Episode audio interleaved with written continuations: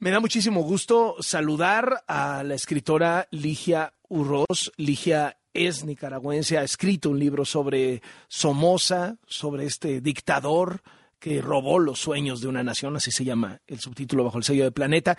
Ligia, pues hoy ahora otro dictador, Daniel Ortega, que lleva ya mucho en el poder y, y que ha decidido en esta semana quitarle la nacionalidad a una serie de figuras, figurones nicaragüenses, de talla, mundial, les quita la nacionalidad eh, por decreto, ¿no? ¿Qué te parece esto, Ligia?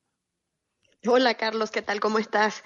No, pues es una cuestión aberrante para mí lo nicaragüense no se quita y la nacionalidad no te la pueden quitar por, por el decreto de lo que diga un señor dictador, ¿no?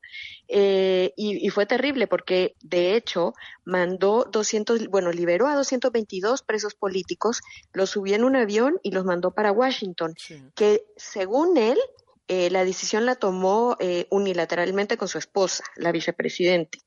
Y, y según ellos que no hicieron ningún pacto. Y estos 222, eh, eh, digamos, presos políticos, cuando llegan a Washington, se dan cuenta que no van a tener papeles porque les quita la nacionalidad a estos 222 que vienen saliendo de las cárceles. Pero también hay otros 94 que se las quita pasando tres días de, de, lo del avión y estos 94 son nicaragüenses en el exilio como Sergio Ramírez que está en Madrid, eh, como Yoconda Belli, la poeta que también está en Madrid, también les quita la nacionalidad, lo cual es terrible, es espantoso. Entonces esta gente se queda apátrica, apátrida y sin documentos. Eh, a mí lo que me da muchísimo gusto, Carlos, es que inmediatamente salió el gobierno eh, de España diciendo que ofrecía la nacionalidad a todos esos nicaragüenses que se quedaban apátridas. Y luego se pronunció Chile también diciendo que ellos también daban la nacionalidad a todos los nicaragüenses. El gobierno de Boric lo dijo, ¿no? Bueno, el, gobierno de Sánchez en España lo ha dicho con todas sus letras, que Nicaragua está gobernada por un dictador. El gobierno de Chile, Boric, lo ha dicho también con todas sus letras. Lula mismo en Brasil lo ha dicho con todas sus letras. Pero López Obrador no, le manda una carta toda cariñosa. Hoy la revela en la conferencia mañanera, le manda una carta al dictador toda cariñosa y, oiga, ¿no cree usted que yo voy a usar esto para que políticamente ataquen a Nicaragua? ¿Qué, piensas de, esto?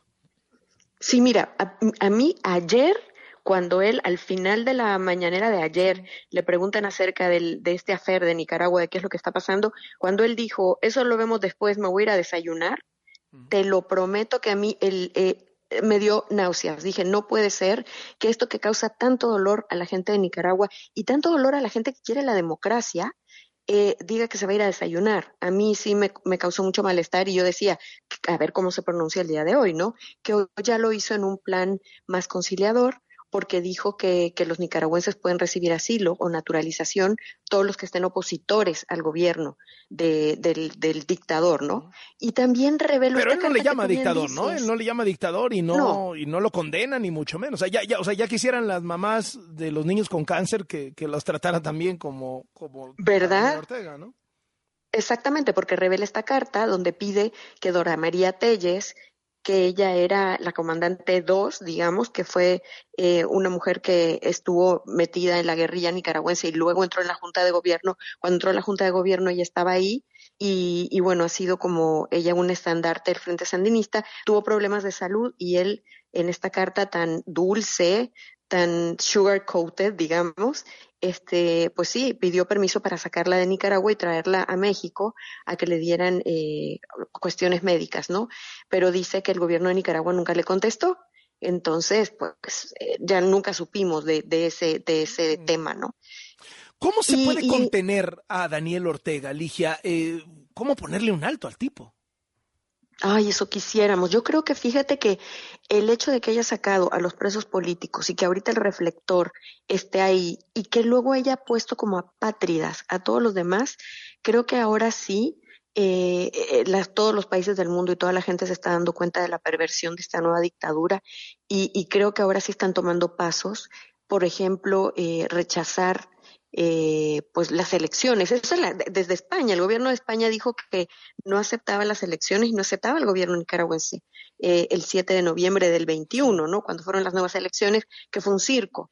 pero creo que ahora con esta coyuntura nueva sí se, se, va a hablar mucho y creo que no debemos de quitar el dedo del renglón para seguir presionando. Y sabes que también me duele mucho, Carlos, que eh, hablamos de los 222 que salieron en el, en el avión, de los 94 que luego les quitó la nacionalidad, pero no, hemos, no nos hemos puesto a pesar que también desde la primavera del 18 han salido más de 300 mil nicaragüenses exiliados y están en varios países de Latinoamérica también.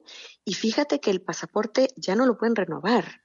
Entonces estas personas se quedan, por ejemplo, yo conozco muchos nicaragüenses en México que el pasaporte se les venció y no pueden ir al, no pueden ir al consulado a decir que se los renueven porque no, no van a querer, porque saben que son opositores y más bien se van a quedar con sus papeles lo cual es otro problema durísimo. Entonces, eh, no nada más estamos hablando de, de, de, Sergio, que todo el mundo lo conoce, y de Yocondabel, y que todo el mundo la conoce, sino que también estás hablando de familias que acaban de salir en este segundo exilio, que no tienen el reconocimiento, digamos, pero están sufriendo un montón también.